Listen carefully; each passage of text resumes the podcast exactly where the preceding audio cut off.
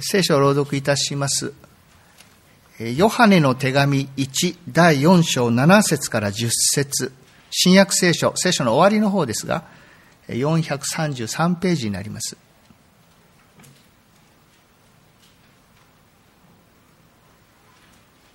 ヨハネの手紙1第4章の7節から10節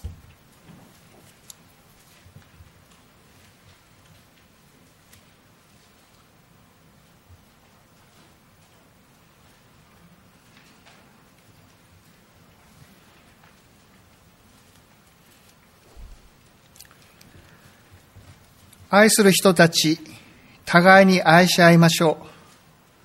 愛は神から出るもので、愛する者は皆神から生まれたものであり、神を知っているからです。愛さない者は神を知りません。神は愛だからです。神は独り子を世にお使わしになりました。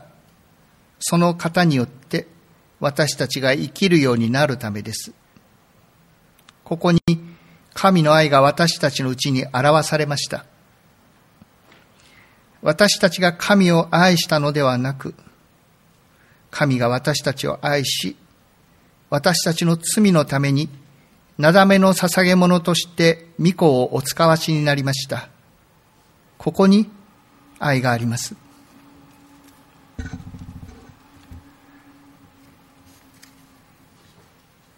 説教題が先週お伝えしたものから、ま、変わりまして、え、ここに愛があるとしました、え、今お読みした御言葉の通りなのですけれども、え、ただここに愛があるというのは口語訳の言葉でして今の言葉だとここに愛がありますとこうなります、えどちらがお好きでしょうか、えー御言葉の通りつけますと、ここに愛がありますとなるわけで、で、これをもし、まあ、いつも通りに面した看板に説教題を出しますけれども、ここに愛がありますって言うと、何か季節になると、冷やし中華ありますみたいな、そんな響きも出てくるかなと思いながら、いろいろ考えながら、でもそれでもよかったかなという思いもあります。クリスマスのこの時、愛ありますと私たちが看板を出してこの町に向き合うことが許されているとそう思うのです。なぜならば今日お読みしたところでは愛は神から出るものだと。私たちの愛の貧しさにへこたれずにでも神がおられるではないかと言ってこのクリスマスのこのシーズンに愛ありますと言って立つことが許されていると思うのです。愛はここにあるのだろうかと問いながら生きるというそういう社会があるからこそそうも思うのです。職場や学校や家族やあるいは兄弟の間夫婦の間でここに愛はあるのだろうか。時にそんなことをこう考えることもあるのではないでしょうか。例えば職場で様々なハラスメントということが言われる場合がありますけれども、それは言ってみれば、そのやはり愛の欠如、ここに愛はないではないかという、そういうことかもしれませんし、あるいは学校や家族や兄弟の間においてですら、私たちは特に、時に、ここに愛はあるのだろうかと、そういう思いに立つことがあります。それは夫婦だって、愛で始まったはずの夫婦だって同じでありましょう。ある場合には見出した気分になって、ある場合には、まあ相手の、相手からのこう愛のなさ、そういうものに悩むこともあるでしょうし、自分の愛のなさに悩むということもあるでしょう。そこで、本来あるはずの愛がないという、悩みがそこに生ずることがあると思うのです。愛を探して見つけたと思いながらも、まあ、最後には何か、こう、ざらついた心というのでしょうか。愛のなさの嘆き、そういったものが心の檻のようにして、結局残っていく。様々な人間関係におきましても、何かそういうものが残る。もちろん仲のいい関係もあります。しかし仲のいい関係ならば何か終始のやりくりが作っていいんでしょうか。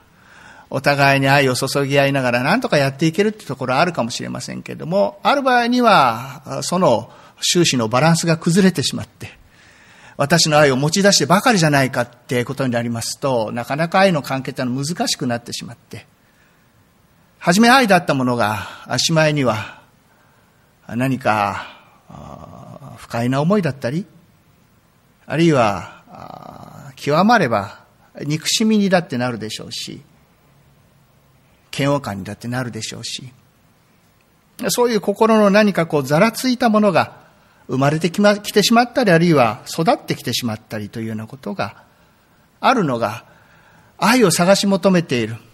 ここに愛がある。いや、あるはずじゃないか。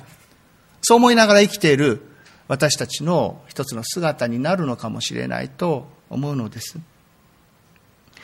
そういう私たちに対して、改めて、ここに愛がありますと、聖書は私たちに呼びかけます。ここに愛があるのだ。そこにないかもしれないけれど、ということでもあるんです。あなたの中にはざらついた思いしかないかもしれないけれども、しかし、ここに愛があるのだと、改めて私たちに語りかけているこの言葉に、クリスマスのこの時にずっと耳を開いて、えー、聞いてみたいと思うのです。愛が見つからなくなるのは、まあさっき収支バランスと言いましたけれども、自分への愛ばかりをこう、どこかでこう問題にしているところがあるからでしょう。愛の貸し借りと言いましょうか。ある場合にはそれが、あまあ不満につながって、貸してばかりだ。で、それがやがて憎しみや嫌悪に変わるというのは申し上げた通りで、そんな動きがあるかもしれません。そうしたことに対して、ここに愛があると言われる時の愛は、ちょっと違う響きを立てています。7節愛する人たち、互いに愛し合いましょう。互いの愛なんです。いや、知っているかもしれません。互いの愛なら知っている。それはそうだ。申し上げた通り。まあ、終始バランスが成り立つような、貸し借り関係が成り立つような愛。それは知っている。しかし、ここで言われている互いに愛し合うってことはどうもそうではないんです。知っているようでいますけれども、しかし本当のところ、互いに愛し合うっていうことを我々は知らないのかもしれない。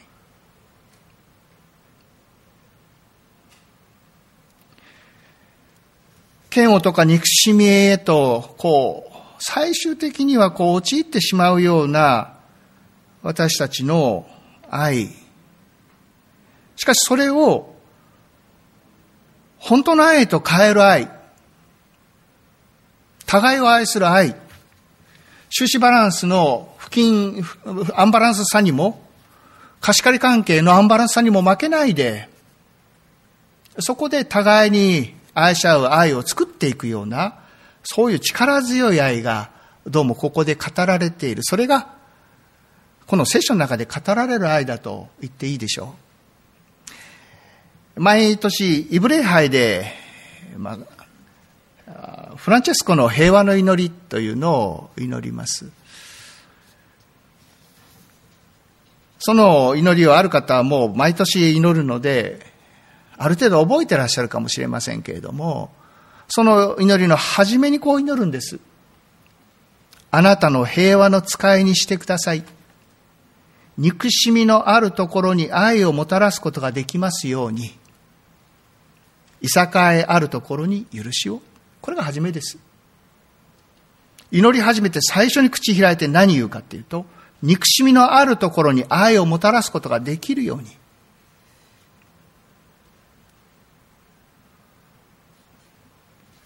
憎しみは憎しみのまま終わらない。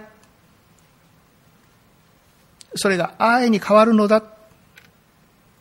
神のもとに我々はそれを信じ祈る。世界の紛争に向けて祈ることもそうですけれども、しかしこのことは、私たちの心の出来事として、心から始まって、そして愛の出来事として育つまで、導く祈りだということを改めて覚えたいのです。憎しみや憎しのままではない。氷のように冷え固まった心の関わりはそのままではない。愛のなさを愛へと変えるだけの力強い愛がここにあるんだと、そう私たちに語りかけています。それが、ここに愛がある。ここに愛があります。そういうことなんです。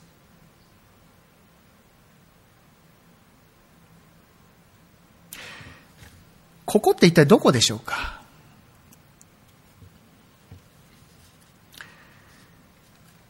お店ならばはっきりします。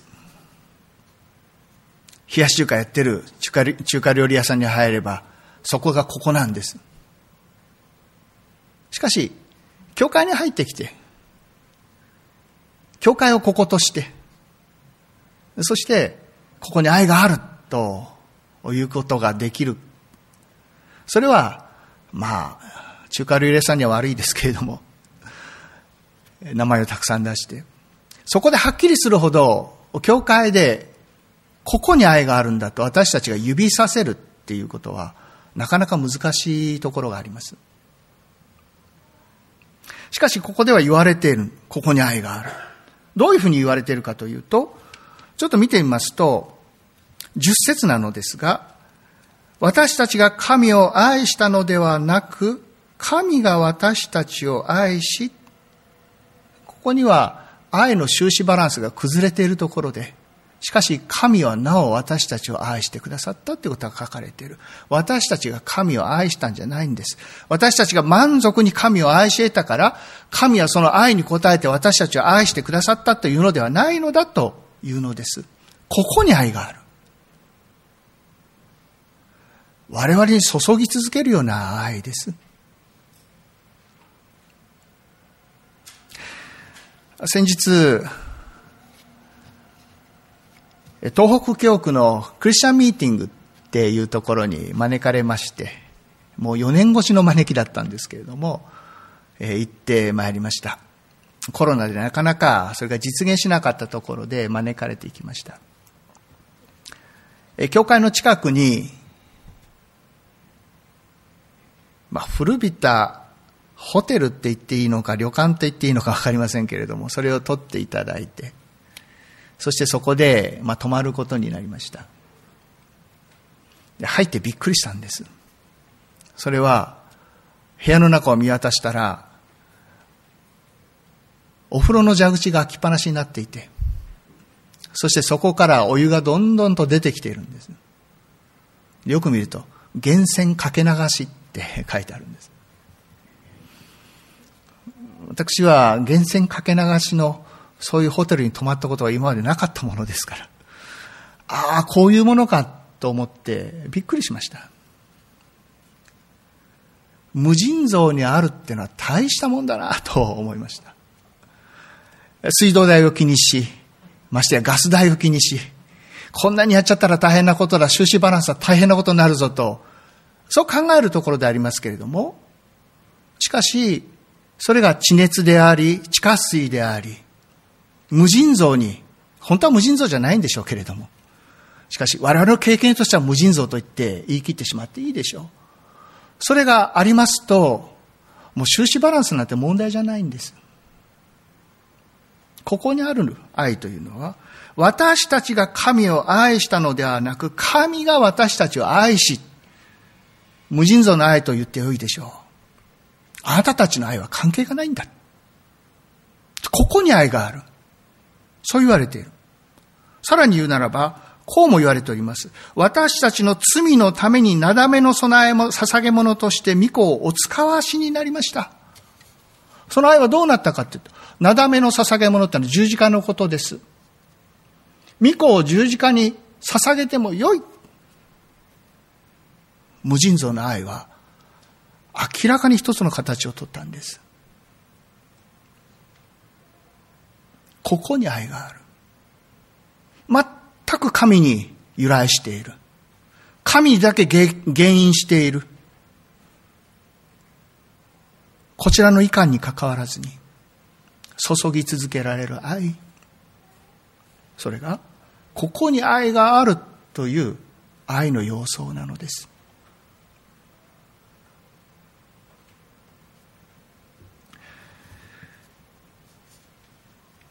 私たちはといえば、私たちは愛をお返しすることができない。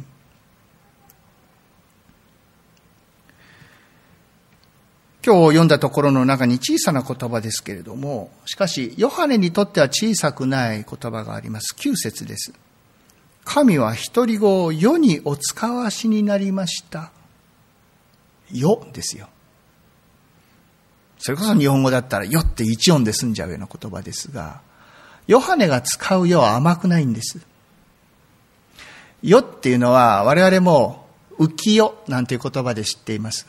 浮世、浮世絵の浮世はなんか浮いてるようなんですけれども、浮世は普通、まあ憂いに満ちた世、世のことを浮世って言います。悲しみに満ちている、苦しみに満ちているようです。我々だって世界をそう捉える。しかしヨハネはもっと深く、もっと克明に、この世の苦しみ、世の悲しみ、世の冷たさ、そういうものを捉えています。一箇所、このヨハネの世がよく忍ばれるところ開けたいと思うのですが、それはヨハネによる福音書第13章です。新約聖書190ページになりますが、同じヨハネが書いた世ということと、それに向き合う主イエス・キリストがどういうお方であるかということがはっきり現れてくる箇所です。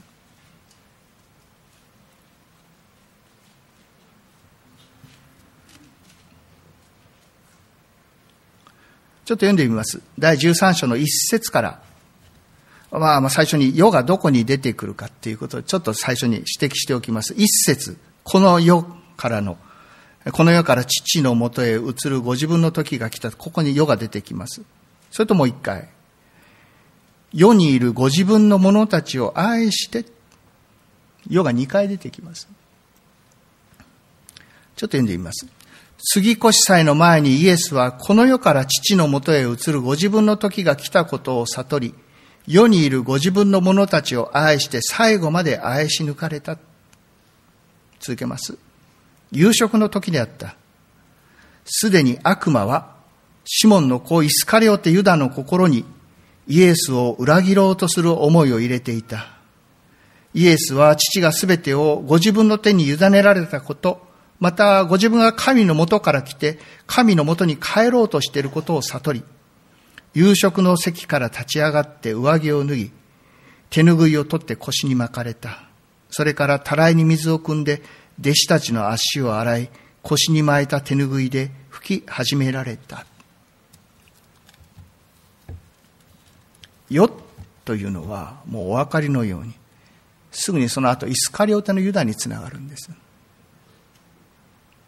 イスカリオテのユダが生きている世なんです。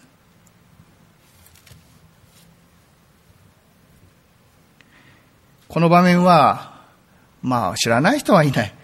あの、ダヴィンチの有名な、え、最後の晩餐、あるいはヨハネの福音書を題材にした絵ですけれども、思い浮かせる方もいらっしゃるでしょう。絵のちょっと向かって左側の方に、イスカリオテのユダらしき人物がいて、手をこう器の方にすっとこう述べている。そういう姿を、まあ、思い起こされる方もいらっしゃるでしょう。それが世なんです。で、しかしその世に対して、主イエスはどうなさったか。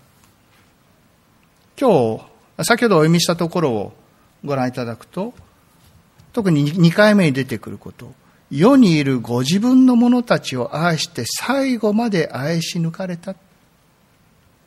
イスカリオテのユダを含めて、世にいる者、人間ってみんな世なんだ。世にいるんだ。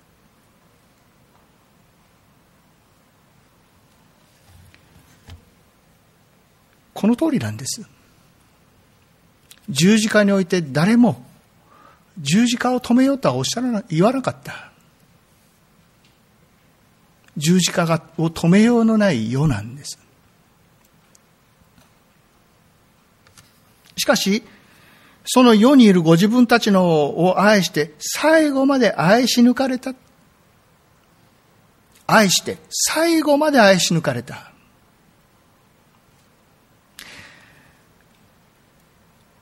ユダは、初めは主イエスを愛したでしょう。だから弟子になったんです。しかし、その愛はついに変わってしまいます。期待通りの主イエスではなかったという思いの中で、主イエスに対する軽蔑と、主イエスに対する失望、主イエスに対する敵意にまで、ユダの心は変わってしまう。ざらついた心と先ほども言いましたけれども、それが結局ユダの中には残ってしまって、主イエスをユダヤ人に売ることで、なんとか自分のざらついた心を収めようとする。収まるはずもない。読んだ13章の最後のところでは、このユダが食事の席から退出していくところになります。ちょっとそこだけ読んでみますと30節ですが、ユダはパン切れを受け取るとすぐ出て行った夜であった。これが夜なんです。夜なんです。闇なんです。まさにそこに向けて出て行くユダ。しかし、愛して最後まで愛し抜かれたとなぜ書いたかっていうと、ここでも愛が生きてるからです。闇に向けて出ていくユダの背中に対して、なお愛を注いでおられる。それが、ここで言われてる愛、ここに愛があるっていう時の愛です。世の中に注がれた神の愛なんです。世にいる私たちは、神がを愛したのではないとそう言われる通りに最後まで満足に愛を貫くことができないんです。ざらついた心の虜になるんです。それユダばかりではない。私たちがそうだ。私たちの愛はそういう意味で貧しい。しかしその人間を変わりなく愛する神の愛。それでも愛する愛と、そう言えばよいでしょうか。それを捉えて、ここに愛があります。というんです。私たちは、この愛の食卓の一室に感謝してとどまるほかないんです。世にいるご自分の者たち。世なんです。しかし世のものじゃない。ご自分の者たち。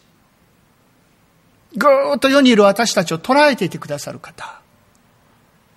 その方がここにおられる。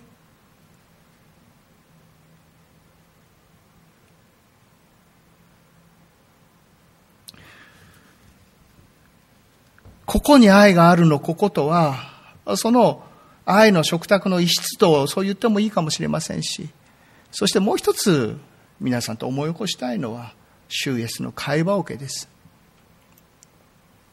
ここなんです。玄関のネイティビティを、シュエスが誕生なさった時の姿を、まあ、人形で再現しているものですけれども、あれもここがはっきり現れます。ネイティビティの人形を今年は、まあ、どなたが出してくださったのか分かりませんが、あの、人形の配置の仕方は比較的分かりやすいんです。なぜならばみんな一つのところをこう見つめているような格好をしているから。だから、シュエスを見つめているように配置すればこうなるなってやりますと、大体構図が決まるんです。それぐらい、みんながここを見つめてるんで。そこに愛があるっていうのは、あの、最後の晩餐の席での主イエスと同じ愛がそこにも見えています。無無防備な赤ん坊です。それこそ世、敵意の満ちた世、そこに無防備な赤ん坊として来てくださった。どうしてか。それは人間たるもの、愛に応答できる人間であると信じ、丸腰で主イエスはやってこられたんです。必ずこの人たち愛がわかる。愛に応答することができる。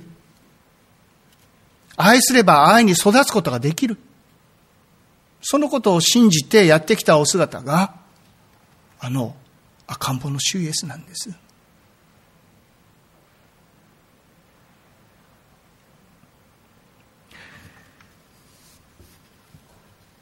そういう意味では、愛の喜びがわかる人間として人間を信頼してくださったと言っていいでしょう。そういうところでしか愛は育たないからです。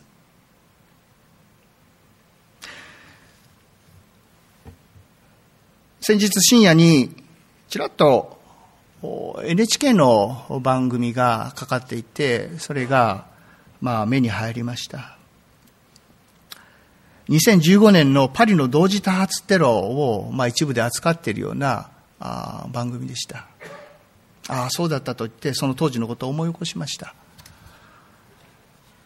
当時、同時多発テロが、まあ、イスラムの、まあ、原理主義者たちによって起こったということで、パリに住むイスラム教徒たちは迫害をされたんです。そうした状況の中で、えー、皆様思い起こされるでしょうか？ある一人の、まあ、イスラム教徒ですが、目隠しをして、まあ、人通りの激しいパリの街の真ん中で、こうやって手を広げて立つんです。で、そこには2枚の看板が掲げてありまして、こう書いてある。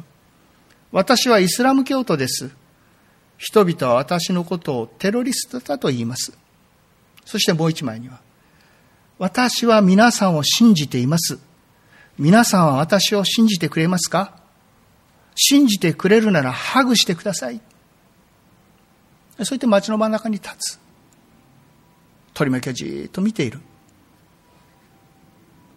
しばらくして、一人の人がスーッと前に出て行って、ハグをするんです。それを見ている人たちも涙を流しながら、ハグをし始める。感動的な場面です。相手を信じる以外にはないんだ。愛が何であるかということを語り始めている場面でもあるでしょう。主イエスの姿ともどこかでつながっているものです。しかし、主イエスに現れた世は、パリがそうであったよりももっと厳しい世だった。いや、世としての姿を本当に表したのです。主イエスも同じように両手を広げて無防備で、丸腰で、人々の前に立たれた。その時どうしたか。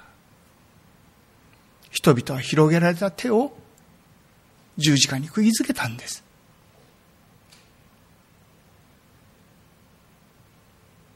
無防備になった脇腹に槍を突き刺したんです。それがヨハネが語る世なんです。しかし、シュエスは改めて、その世を愛されたんです。仕返しの一つなさいませんでした。お読みがりになって、そしてなお愛を示された。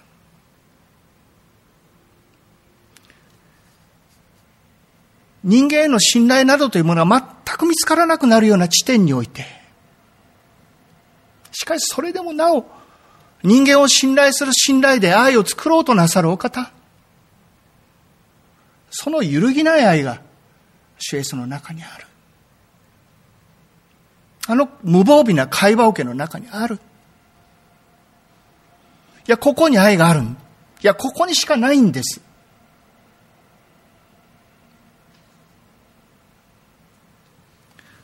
そう考えますと、それこそ無尽蔵の温泉ではありませんけれども、人間の愛のなさなんてどうだっていいんです。人間の愛のなさが世界を決定づけることはできません。もっと力強い方おられるからです。そのお方は愛して最後まで愛し抜かれるお方です。どんなに吹き消しても吹き消すことができない愛の光を主イエスは灯されました。御子は蘇られたのです。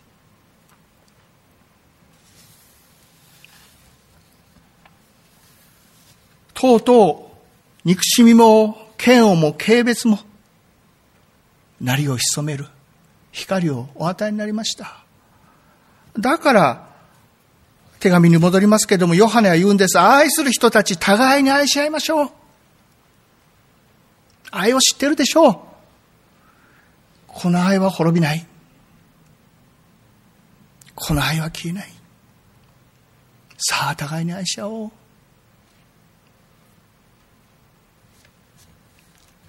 ここというのは、この主イエスがおられるところです。最後の晩餐の部屋かもしれないし、うまい声であるかもしれない。しかし、主イエスがおられるここなのです。そこで、我々敵意の全くない愛を知りの知るのです。そして、互いに愛し合う愛へと、なお希望を見出す。憎しみになお愛の希望を見出してこそ、クリスマスでしょう。先日も、グレスタイムの中で、八木重吉の詩を読んでくださった方がおられました。その時に呼ばれた詩だったかどうだか、ごめんなさい、ちょっとそこは覚えてないんですけど、私が前から好きだなと思う八木重吉の詩があります。それは願いっていう詩です。こんな詩です。人と人の間を美しく見よう。私と人の間を美しく見よう。疲れてはならない。人と人の間を美しく見よう。私と人の間を美しく見よう。疲れてはならない。どうして疲れてはならないっていうか、皆さんもすぐにお分かりでしょう。美しく見ることに疲れる私たちがいるからです。貸した愛がちっとも返ってこないんです。注いだ愛がくしゃくしゃにされちゃうんです。人と人の間を美しく見る。私と人の間を美しく見ながら我々は疲れる。しかし、八木重吉は信仰の詩人です。どうして疲れてはならないと言えたのか。信仰があるからです。主イエスがおられる、ここを知っておられるからです。知っているからです。互いに愛し合う。そこにまで必ず愛は育つのだということを健やかに信じている。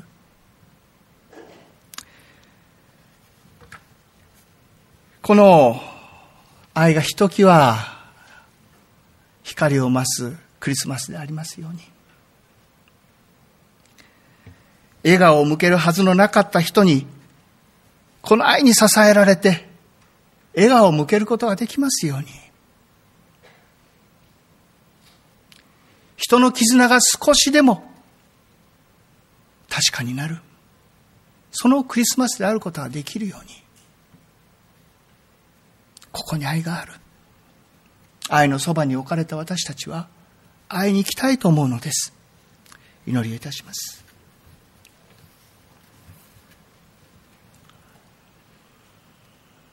あなたの愛のもとに置かれる以外にありませんでした。